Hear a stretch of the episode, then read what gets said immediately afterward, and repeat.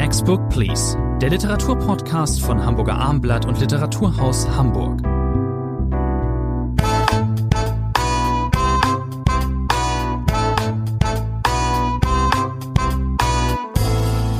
Mein Name ist Thomas André. Bei mir im Podcaststudio ist Rainer Moritz, der Kritiker, dem die Leserinnen und Leser vertrauen. Das geht Ihnen runter wie Öl, oder? Das haben Sie sehr schön gesagt. So gut haben Sie noch nie begonnen. Das vielleicht machen wir jetzt ab sofort äh, jedes Mal. Wir besprechen heute drei Titel. Zum einen Norbert Streins neuen Roman Vier Tage, drei Nächte, erschienen bei Hansa. Dann Leona Stahlmanns Roman All diese belanglosen Wunder, bei DTV erschienen. Und Dirk von Petersdorfs Novelle Gewittergäste erschienen bei Beck. Fangen wir an mit Leona Stahlmann. War ja sehr heiß in den letzten Wochen und Monaten. Ähm, da wurde dieser Roman sofort äh, als äh, eben der Text zur Zeit verkauft teilweise. Bietet sich an. Um was geht es, Herr Moritz? Ja, es geht vor allem um etwas ganz anderes als in Leona Steinmanns erstem Roman. Der das Defekt, stimmt, wir ja. erinnern uns, das war auch inhaltlich ein ganz anders gestricktes Buch, das damals bei Kein und Aber übrigens noch erschienen, viel Aufsehen erregt hat. Mhm. Jetzt diese ganzen belanglosen Wunder äh, bei DTV. Ja, wo sind wir? Passt wir übrigens auf, ich mal kurz. Bei DTV, die rüsten ja mega auf. Ne? Das ist ein richtig gutes belletristisches Programm seit einigen Jahren schon. Dass da eine vielversprechende deutschsprachige Autorin jetzt hingeht, hat auch nicht ganz gewundert. Wir hatten auch Claudia Schumacher neulich mit ihrem Debütroman bei DTV. Ja, Barbara Laukwitz, frühere Rowold-Verlegerin, mischt da ganz ordentlich auf. Und Leona Stahlmann ist sicherlich eine der vielversprechendsten Stimmen, die wir haben. Ja, wo sind wir in diesem Roman? Wo spielt dieser Roman? Sie stellen mir die entscheidenden Fragen. Das ist gar nicht so einfach zu sagen. Ein Salzmarschland. Wir sind irgendwo im Norden. Da gibt es einen Fluss, der heißt Blanke Elle oder wird zumindest so genannt. Und dieses Salzmarschland, da gibt es viel, viel Natur. Die Natur spielt in diesem Buch von Leona Stahlmann eine ganz wichtige Rolle. Da gibt es aber auch vor allem eine stillgelegte Saline. Da kommen noch die Touristen ab und zu hin. Da wird ein Salz-Fake-Verkauf findet da statt. Man tut so, als sei das noch richtig tolles Salz, was da gekauft wird. Dabei ist es beim Großhändler erstanden. Aber die Touristen, die sich da noch einfinden, kaufen es trotzdem. Und wir haben uns gesagt, wir sind in einer Welt, die ganz eindeutig von der ökologischen Krise schon beeinträchtigt ist. Es ist heiß, es regnet Überschwemmungen, es mischt sich. Die Katastrophe scheint auf irgendeine Weise zu nahen.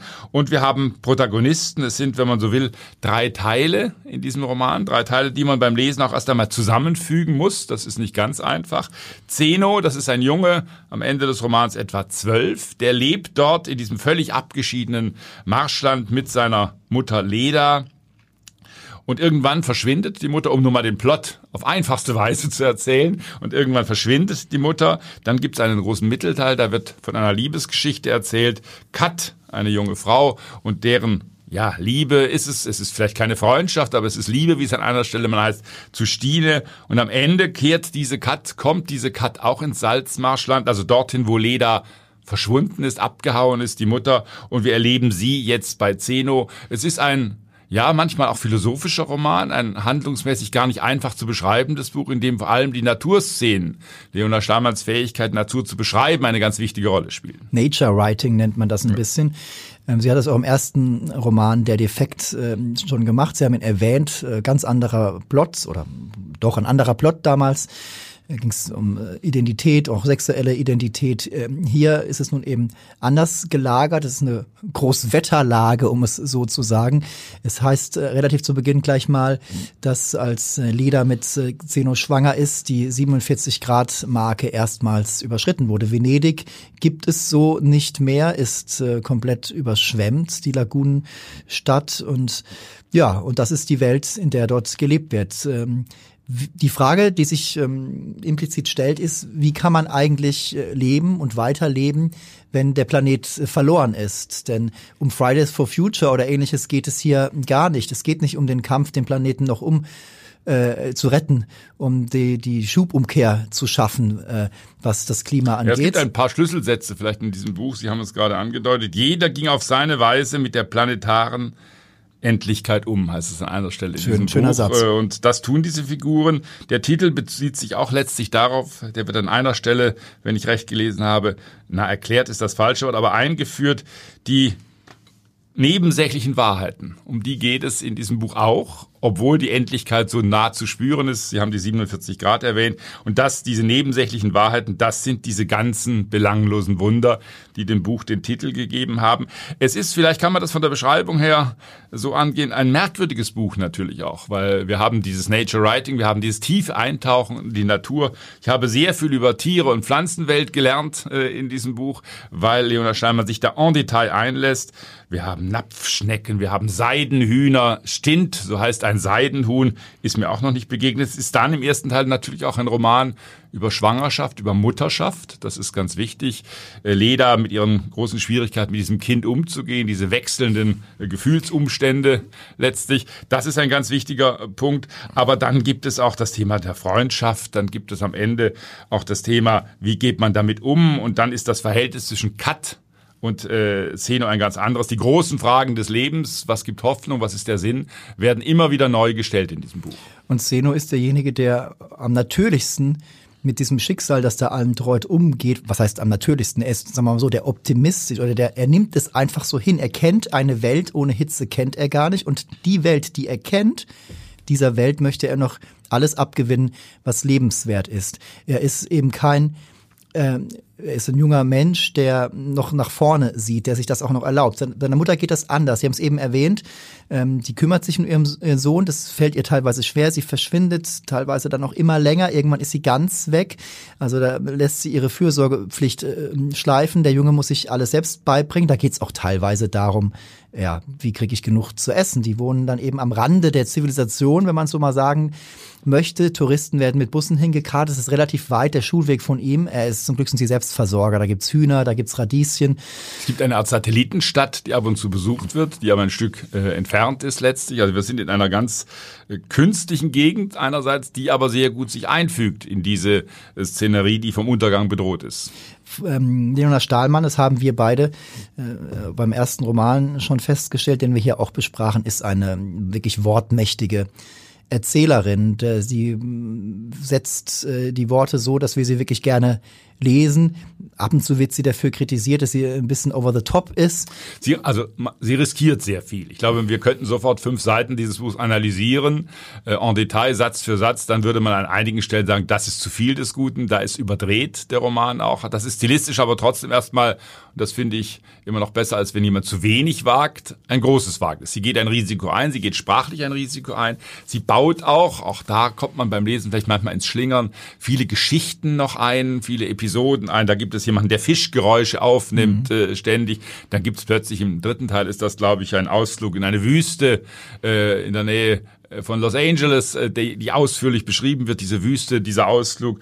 Und dann haben wir am Schluss noch auch Wilhelm Reich, das der bekannte Psychoanalytiker. Es ist, ist ja so regenarm und Wilhelm Reich hat, ja. ich habe das natürlich nachgeschaut, ich hatte das schon mal gehört, aber wenn man nachblättert, 1953 hat Reich Aufsehen erregt mit einer sogenannten Wolkenmaschine. Ich wusste es sofort, weil Kate Bush ja zuletzt durch die Netflix-Serie Stranger Things wieder bekannt wurde, ihr Hit Running Up That Hill. Und es gibt einen weiteren Song von ihnen, Cloudbusting. Dort stellt sie mit ähm, Donald Sutherland in der Hauptrolle, ist 30 Jahre her, stellt sie die Forschungen von Wilhelm Reich nach. Deswegen fühlte ich mich sofort daran erinnert. Und ähm, da man darf das verraten. Das ist ein Buch, das einem auch schlechte Laune machen kann, wenn man eben daran denkt, dass uns das vielleicht wirklich alles droht.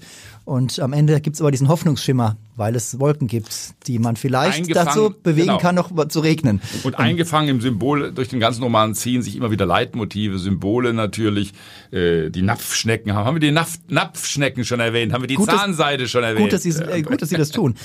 Ich muss sagen, bei Jonas Stahlmann, ähm, ich setze große Hoffnungen in Sie und schätze Sie sehr. Und ich sage jetzt etwas sehr Grundsätzliches, das einfach erstmal so ähm, ins Blaue hinein. Ich möchte das gar nicht so doll unterfüttern. Ich würde mir von so einer Autorin wie ihr auch mal den Jonathan Franzen, irgendwann den Jonathan Franzen Ansatz wünschen. Das heißt, sie ist so sprachmächtig, aber ähm, es ist, dieses Buch ist für mich überhaupt nicht hermetisch und es hat sehr viele Leserinnen und Leser verdient. Es gibt aber trotzdem auch eben die, den Anteil der Leserschaft, die es etwas es ähm, passiert teilweise recht viel und doch insgesamt würde der Durchschnittsleser, wer ist das? Keine Ahnung, aber vielleicht doch sagen, es ist ein, doch ein eher handlungsarmer Roman. Es gibt nicht den großen Bogen, es gibt nicht den großen Spannungsbogen. Gibt es natürlich doch. Ich habe es eben erwähnt. Äh, man ahnt vielleicht, dass es äh, oder ahnt man es nicht? Ich weiß es nicht. Äh, dass es vielleicht noch einen Versuch geben wird, trotzdem etwas zu retten. Aber die meiste Zeit ist es so, es läuft so dahin. Wir haben sich damit abgefunden und eine und ein Plot, ein irgendwie ein Spannungsplot auch oder dass man vielleicht Nein, der Plot ist auf einer anderen Ebene. Es liegt einerseits in der Naturbeschreibung, in diesem Erfassen der Natur, ja. die sich ständig wandelt, die immer diese Bedrohung schon in sich trägt. Es ist der Plot in Anführungszeichen, der zwischen den Figuren waltet, zwischen den Gefühlen und waltet. ich traue Leona Stahlmann trotzdem auch zu, dass sie, ich finde, die beiden Bücher, die sie bis jetzt geschrieben hat, die sind genau richtig so und sie kann auch noch einen dritten und vierten so schreiben. Aber ich traue ihr auch zu, dass sie einen ähm, Gesellschaftsroman schreibt und den eben in einer viel besseren Sprache als manch andere. Vielleicht kann ich es mal so ausdrücken. Und am Schluss, dieses Symbol würde ich gerne noch erwähnen, weil das eine wichtige Rolle im ganzen Roman spielt. Es geht immer wieder ums Schwimmen. Ums Nicht-Schwimmen, ums Nicht-Schwimmen können. Und am Schluss, so viel dürfen wir verraten, nimmt das Schwimmen noch mal eine ganz besondere Rolle ein auf den letzten Passagen. Das ist richtig. Ähm, ich hätte fast die Punktzahl vergessen. Ich bin bei stark, ich bin bei starken sieben Punkten. Bin bei normalen sieben Punkten. Kommen wir zum nächsten Titel von äh, dieser jungen, äh, vielversprechenden Autorin zu einem sehr arrivierten Autor, zu Norbert Gstrein, dem in Hamburg lebenden Österreicher, der zuletzt irre produktiv war. Das ist, wenn ich richtig gezählt habe, der vierte Roman in fünf Jahren und es war kein schlechter dabei. Ähm, bei Norbert Gstrein ist es so, dass ich da auch in den letzten Jahren besonders gerne immer ähm, Rezensionen gelesen habe. Ich gebe zu, ich habe mitten drin auch mal einen Roman ausgelassen, habe ich nachgearbeitet. Ähm, und äh, die Rezension zu diesem Roman, den ich damals noch nicht las, habe ich trotzdem sehr gerne gelesen. Ähm, es ist einfach so, dass äh, der Roman, äh, der, der Autor sehr geschätzt wird und die Rezensenten, die meisten, die über ihn schreiben, tänzeln immer so ein bisschen um das Wort interessant herum. Das schreibt man natürlich nicht, weil es ein langweiliges Wort ist, aber man äh, stellt fest, diesen Autor finden einfach sehr viele äh, erstmal sehr interessant. Mir geht es genauso. Ich habe jetzt innerhalb kürzester Zeit äh, drei Titel oder innerhalb von acht Monaten drei Romane gelesen und es war ein richtiges Binge-Reading. Wenn man dann die Motive, auf die, die stößt man immer wieder auf dieselben Motive, was äh, ähm, bei vielen Autoren so ist und äh, meistens auch richtig. In dem Moment bei Gstrein ist es ähm, sehr von Vorteil. Das tut seinem Werk gut, die Wiedererkennbarkeit, vor allem weil er seine Motive dann doch immer einen Tick anders ausbreitet. So, um was geht's in diesem neuen Buch? Es geht äh, um ein Geschwistergespann, äh, Ines und ähm, Elias. Sie sind praktisch äh, genauso alt, im selben Jahr äh, geboren. Wie geht das? Mit, wie, wie geht das? Mitte das? 30. Es geht darum, dass man einen ähm, Patriarchen als Vater hat, der seine eigenen Gesetze macht, so nenne ich es jetzt mal. Äh, ist ein Hotelier in Österreich, ein Motiv, das häufig bei Streiten vorkommt und er hat eben auch außerehelich verkehrt. Und so kann man dann eben in einem Jahr zwei Kinder zeugen. Es gibt noch ein drittes Kind, äh, das ähm, ähm, im Ausland nochmal lebt, in jenseits der Grenze, ist das Slowenien, ich weiß es, habe es gerade ähm, vergessen. Slowakei. Slowakei. Ja, und äh, ähm, dieses Kind spielt keine Rolle, lebt in einem Heim, äh, ist nicht ganz gesund äh, zur Welt gekommen, was immer das, das heißt, spielt aber keine Rolle. Im, Im Kern geht es um diese beiden Geschwister und dann später noch um den ähm, Lebensgefährten ähm, von Karl, äh, von nee, von ähm, Elias, nämlich den Karl. Ähm, und ist, Ulrich dürfen wir nicht vergessen. Der, der, das, ist aber meine Lieblingsfigur, auf den sollten wir zu sprechen kommen.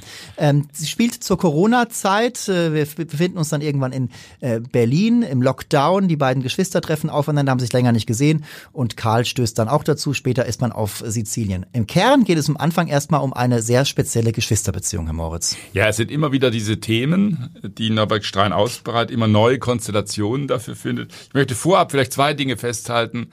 Sie haben gesagt, Corona, Roman. Ich habe ja wahnsinnig Angst vor den Corona-Romanen, die in den nächsten zwei, drei Jahren begegnen werden. Ich finde, Norbert Schrein hat das sehr elegant gelöst. Äh, die äh, Pandemie spielt eine Rolle, aber keine entscheidende Rolle. Es gibt gelegentlich kluge Reflexionen darüber, äh, über die Stauung der Zeit, äh, wenn man sich in Quarantäne befindet, wenn man das Haus nicht mehr verlassen darf. Aber das ist nicht aufgesetzt, das fügt sich relativ natürlich in diese Handlung ein. Das Zweite, was ich vorausschicken möchte, Norbert Strein, ist, das muss man, glaube ich, immer wieder betonen, einer der besten Stilisten, die wir auch haben. Das ist immer wieder eine Freude, seinen Sätzen zu folgen.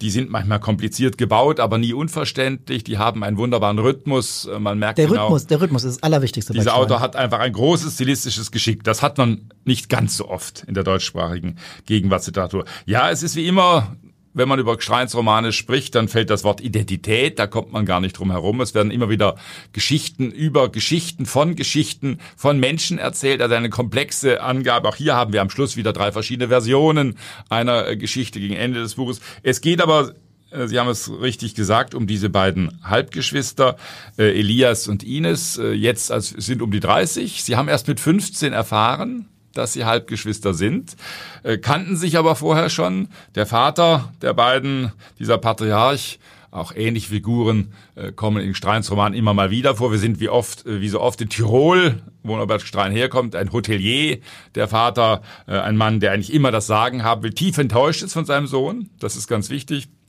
Elias hat nicht den Weg beschritten, äh, den er wollte. Ja, er arbeitet jetzt äh, als Saftschubse wenn man so sagen will, als Steward. Als, na, na, na, na, na. Das Wort fällt aus dem Munde des Vaters genau, natürlich. Das sage, das, genau, das, das muss, muss, man erwähnen, natürlich. das ist nicht ihr. Das natürlich, selbstverständlich. Der Vater ist aber tief empört, dass der Sohn nicht das Hotel übernimmt, sondern als Steward im Flugzeug arbeitet. Wirtschaftsstudium abgebrochen, Helikopterausbildung in Amerika wurde auch nichts. Alles ist schiefgegangen. Und die beiden, Elias und Ines, haben am Anfang, vor allem als sie noch nicht wussten, dass sie äh, Geschwister sind, ja ein fast Liebesverhältnis. Das hält sich an. Es ist ein ganz merkwürdiges, manchmal äh, incestuös wirkendes Verhältnis, das diese beiden haben. Ein ein ganz enges freundschaftliches Verhältnis.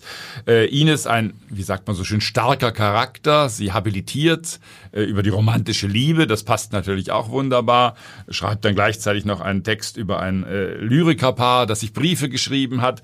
Ist aber eine furiose Figur, die immer wieder auftritt, immer wieder überschäumt. Und mit diesem Überschäumen hat diese Figur zu tun. Wir erleben in Rückblicken auch Partner, die sie früher hatte. Aber jetzt ist Ulrich ja, Mann des Herzens, das klingt schon ganz grauenvoll. Ein eher lästiger Liebhaber. Aus Hamburg. Aus Hamburg, Architekt, beste Hamburger Kreise, aber sehr, sehr lästig. Und wie Ines mit dem umgeht, mit Ulrich umgeht, das ist schon eine der furiosen äh, Passagen. Er ist so ein, ein richtiger Liebesdepp, der, der auch dann aus Hamburg nach Berlin rüberfährt. Verheiratet natürlich, mit zwei Kindern. Wenn ich es recht erinnere, hat er sich in diese, ähm, in diese äh, Hamburger Noblesse eingeheiratet, hat also einen gute Partie gemacht und setzt aber alles aufs Spiel, weil er so richtig liebesblöd dieser Ines hinterherläuft. Die versteht auch einfach, wie es geht. Sie hält die Männer an der langen Leine und sie hat vor allen Dingen ihren äh, Türsteher sozusagen. Das ist nämlich ihr Bruder, der wird öfters mal verwendet, entweder um ihr die Liebhaber abzunehmen, wird in einer früheren Episode erzählt,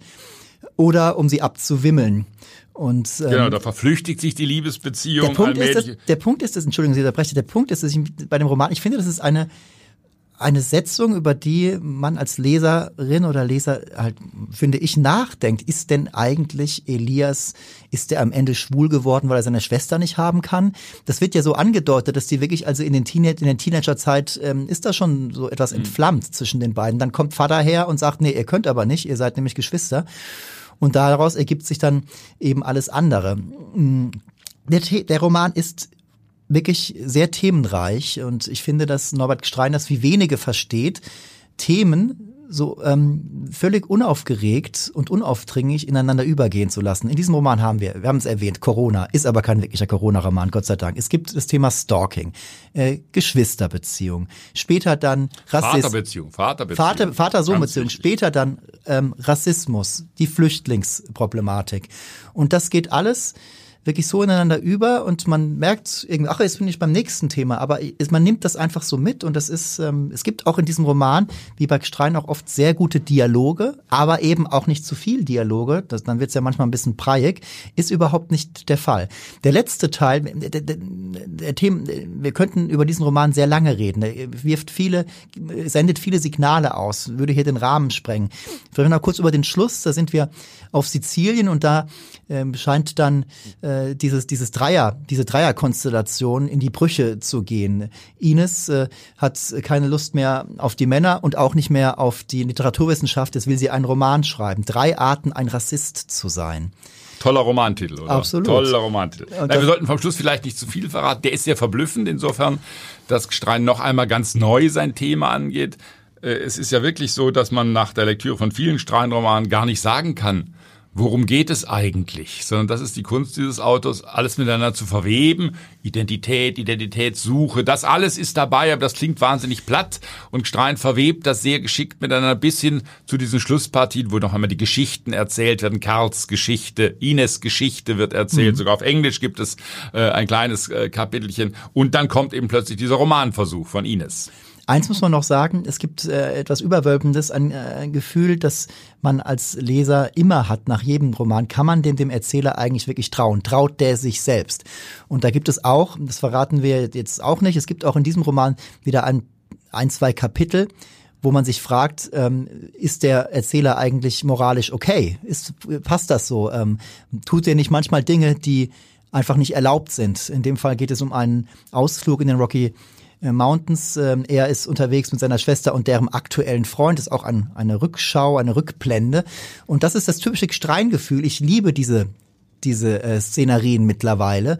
Ähm, es ist einfach erfrischend, äh, äh, manchmal auch verstörend natürlich, ähm, einem Erzähler zu folgen, dem man ja alle Sympathie geben will. Und man weiß nicht immer, ob sie da so gut aufgehoben ist, ob diese Figur das verdient. Ich, das macht den Zauber oder diesen Reiz äh, von der Streinlektüre gerade in den letzten Jahren extrem aus. Und wir haben noch kein Wort darüber gesprochen, Herr André, warum der Roman so heißt, wie er heißt. Warum heißt der Vier Tage, drei Nächte? Das, das hat, hat wieder mit dem Vater, mit dem Vater zu tun, zu tun genau. dem Hotelier aus Tirol zu tun. Tirol, man erinnert sich dunkel, das war ja mal ein Hotspot in genau. den Corona-Anfangszeiten. Darauf wird hier natürlich kräftig angespielt. Aber dieser Vater lässt sich dadurch nicht beeindrucken und will, das tut er seit Jahren, eine Pre-Season-Sause, wie das heißt, äh, abhalten. Die und die heißt eben vier Tage, drei Nächte, wo seine schicken Gäste alle nach Tirol reisen sollen und dann wird viel Geld ausgegeben. Und er versucht seinen Sohn, das zieht sich über mehrere Romanseiten hin, versucht seinen Sohn verzweifelt anzuheuern, auszuhelfen. Personalmangel, auch damals schon in der Gastronomie, im Hotelgewerbe. Elias soll nach Tirol kommen und eben während dieser Sause für mindestens 1000 äh, Euro am Tag aushelfen. Und natürlich weigert sich Elias. Das ist sein Rückfall. Das will er auf gar keinen Fall. Er wollte ja auch dieses Hotel nicht übernehmen. Und der Vater völliges Unverständnis gegenüber seinem Sohn, gegenüber dem er ohnehin in völligem Unverständnis gegenübersteht. Das ist auch eine blendende Stelle, genau, Sie haben es erwähnt, äh, diese Disput mit dem Vater. Es gibt dann doch eine Nähe zwischen, zwischen beiden, dann auch doch ein Umsorgen, auch eine ähm, sorgevolle Haltung, was den Sohn angeht, überrascht an dieser Stelle etwas. Ähm, ja, also, ich ähm, bin bei Norbert Streins neuem Roman Vier ähm, Tage, drei Nächten bei dicken, satten acht Punkten. Ich gebe sieben Punkte. Kommen wir zum letzten Titel für heute, Dirk von Petersdorfs Novelle Gewittergäste. Ja, was ist ja, das ist ja eine Novelle, äh, werden teilweise zu wenig geschrieben, habe ich heute manchmal das Gefühl. Novellen können ja gerade, ähm, wenn es, es sind ja ja dann kurze Romane, kann man auch sagen. Nee, kann man eigentlich gerade nicht sagen, aber sind äh, kürzere Texte eben, mit, auch hier mit 120 Seiten. Da kann man viel falsch und viel richtig machen. Ähm, bei dieser Novelle war ich äh, relativ schnell äh, genervt äh, und dachte, wo führt das denn hin? Ist ja alles bisschen plump, ist ja alles wenig subtil, ist ja eigentlich sogar irre langweilig. Was ist denn das jetzt hier? Ist, soll das jetzt ein bisschen so äh, äh, die Fußnote sein zu Uwe Tellkamps ähm, aktuellem Roman, der viel von Ost-West-Dingen handelt. Da geht es nämlich hier auch drum. Kurz das Setting. Wir haben ein Ehepaar, das äh, in äh, der Nähe von Jena, Jena beheimatet ist, aus Heidelberg dahin ausgewandert ist.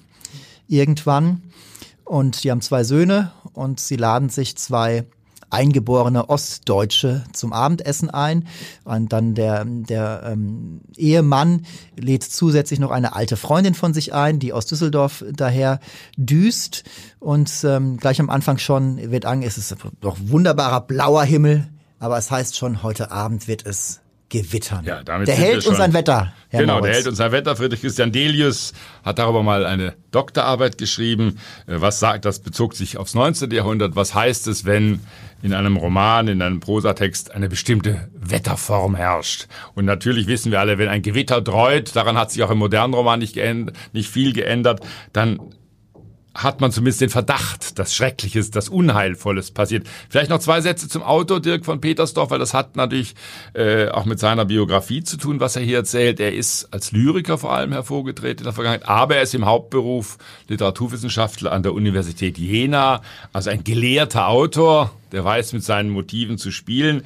Die Konstellation die Sie gerade beschrieben haben, Jenny und Friedrich, dieses Paar aus Heidelberg, dann kommen Rolf und Beate. Rolf, äh, ein Berufskollege, äh, Jenny hat mit ihm beruflich zu tun. Das setzt ein, das ist das äh, ja, eigenwillig auch dieses Buches, ganz klassisch wie ein Kammerstück. Ich dachte manchmal, ich bin in einem Theaterstück von Jasmina Reza, wo Paare aufeinandertreffen. Ja, Dann ja. dachte ich, ich bin bei Martin Walser nochmal im fliehenden Pferd. Auch dort sind ja zwei Paare unterwegs, wo übrigens auch der Bodensee heftig stürmt und wogt. Also auch Walser wusste das damals schon wunderbar einzubauen. Und es geht vor allem um äh, eine Ost-West-Thematik. Es geht äh, um Rolfs Unmut, diesem Urbrandenburger, über das, was der Westen äh, mit der ostdeutschen Seele gemacht hat. Er ist ehemaliger NVA-Salat, ein äh, Salat sage ich schon, NVA-Soldat und ein Urostler gewissermaßen. Und der schimpft was, über syrische Flüchtlinge. Was für ein Typ, ne? Was er für ein typ. schimpft über die Demokratur, wie es heißt, der Bundesrepublik, über die Bevormundung durch die Westdeutschen, die das Bewusstsein, wie es in der Novelle heißt, für sich gepackt, gepachtet hätten. Was kann man sich nicht besser ausdenken, den Mann? Vor allem, er lädt sich ja quasi selbst ein. Es war ja nicht Jennys Idee. Er nicht ist, so wirklich, nein. Er ist ja. Wirklich sehr robust. Es wird wahnsinnig viel getrunken, das muss man dazu sagen. Es gibt nur eine einfache Quiche. Das macht man, wenn man nicht Lust hat, viel zu kochen. Eine Quiche ist schnell zubereitet. Wenn es so heiß ist, was soll man da Eben, essen? aber dann wird Alkohol, der Alkohol ist zu wenig da. Ja, das, das ist immer das Drohende da am Horizont. Haben wir genug Alkohol? Zum Glück findet sich noch ein Sixpack. Ähm, Und Blue später. Curacao wird getrunken. Wann haben Sie zum letzten Mal Blue Curacao getrunken? Noch nie. ähm, Herr Moritz, ist, ähm, ehe wir auf die zwei ja. ähm, Gäste zu sprechen kommen und ehe wir an den Punkt kommen, wo diese Novelle dann eben sehr vorteilhaft abdreht ins Surreale fast oder ins Groteske. Ähm, ich, ich sage Ihnen noch, was mir am Anfang, was mich am Anfang so genervt hat. Erstens natürlich, das, das Setting ist natürlich auch ein bisschen ausgelutscht und wenig originell. Ähm, aber dann scheint, mir schien es auch ein bisschen zu gut gebaut. Man denkt ja, klar, der Autor weiß, wie Novellen äh, beschaffen sein müssen und dann will er im Kleinen das Große erklären. Dann gibt es äh, Tine, die äh, Freundin, äh, die alte Freundin des Ehemannes Volker, die dann eben auch noch anreist. Die kommt in einem äh, Kleinwagen an, den sie sich selbst äh, zusammengestellt hat, die einzelnen Teile, also den getuned und, und den, den fährt sie dann dahin und dann setzt die, kommen die ersten ähm, Gewitterböen, Windböen, dann fällt ein Ast oder zwei auf dieses Auto und dann ist das demoliert, dann denkt man sofort, alles klar, das Auto ist irgendwie so die Metapher vielleicht für dieses neue, für diesen neuen, neue Bundesrepublik, den sich die Westdeutschen, äh, diese Bundesrepublik, die neue Version, die sich die Westdeutschen zusammen getuned haben, zusammengestellt haben und bringt aber nichts, kommt ein Unwetter und alles geht kaputt kaputt und die Ossis machen nicht mit, so ungefähr. So, jetzt ganz, das, ne? so. Und also erster Teil, vielleicht kann ich es mal so zusammenfassen, erster Teil, ein durchaus konventionelles Kammerstück. Auch die Westbeschimpfung von Rolf ist nicht so wahnsinnig originell, das habe ich schon anderswo auch äh, gelesen. Dann kommt dieses Gewitter, das Auto kaputt, also alles symbolisch ordentlich beladen. Und dann hat sich Dirk von Petersdorf irgendwie entschlossen, äh, etwas anderes zu machen, den zweiten Teil ganz anders aufzubauen. Und dann wird der äh, der Text, ja, ich würde es mal so sagen, auch ein bisschen albern. Das kann man nicht anders sagen. Dann taucht ein, Dank, Sy ein syrischer Dank. Pizzabote auf, äh, der sich mit den Regierungszeiten deutscher Kaiser prächtig aufgeht. Rolf ist natürlich empört über diesen syrischen Pizzaboten. Dann taucht ein russischer Soldat auf, der einen vor vielen Jahren getöteten Kameraden nachtrauert. Der taucht plötzlich in diesen Gewitterfluten auf. Und dann am Schluss noch muss ein US-Kampfhubschrauber notlanden. Der brennt da aus. Also es ist am Schluss eher eine Farce, die Dirk von Petersdorf äh, erzählt, wo auch die Metaphern in einem ordentlichen Salat enden. Galaktische Dusche voll aufgedreht heißt es einmal. Das gilt auch für die stilistischen Mittel, die von Petersdorf einsetzt. Er tut das bewusst. Ich glaube, jemand, der Germanistikprofessor ist, weiß, wie er seine Metaphern einbaut. Aber es ist am Schluss ein völlig überdrehtes Buch, äh, dessen Sinn ich in keiner Weise mehr verstanden habe. Und das rettet aber dieses ganze Stück für mich zumindest. Das äh, wollte ich eben nach der Hälfte. Ja, bitte, das erklären Sie mir jetzt. Am liebsten weggelegt und dann in dem Moment, in dem es so völlig überdreht ist und das Gewitter, reinigt das eigentlich irgendwas? Ist das, äh, äh, äh, man weiß es ich nicht. Ich zitiere mal einen Satz über das Gewitter, damit wir auch hören, wie dieser Autor äh, schreibt am Schluss, als er völlig überdreht. Er dreht schon sehr hoch auf in den ersten Passagen. Man merkt an, dieser Autor will unbedingt auch originell äh, schreiben. Das soll nicht wie bei Martin Walser äh, sanft und betulich einherkommen. Das heißt über das Gewitter, aber vorerst triumphierte es nur als Paukenschlag oder als Faust, die in die Magengrube der Nacht schlug und auf Friedrichs Bauch kurz in ein Vakuum verwandelte. Herr André, ich bitte Sie, das ein ist kein, Lyriker, ein ja, Lyriker weiß. Das ist kein Satz, das ja. ist ein Metaphernsalat, der sehr unbekömmlich ist. Und ein Lyriker weiß, der kann sowas nur bewusst einsetzen oder? Ja, aber es ist natürlich schlecht eingesetzt. Es ist für, äh, wenn man ahnt, was er will.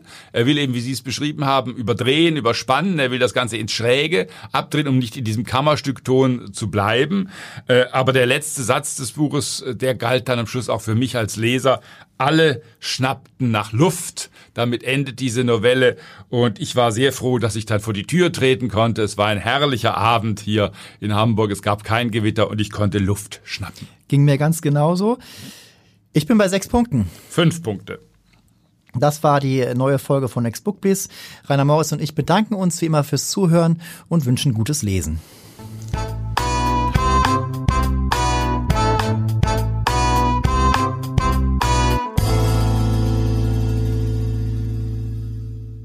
Weitere Podcasts vom Hamburger Abendblatt finden Sie auf abendblatt.de slash podcast.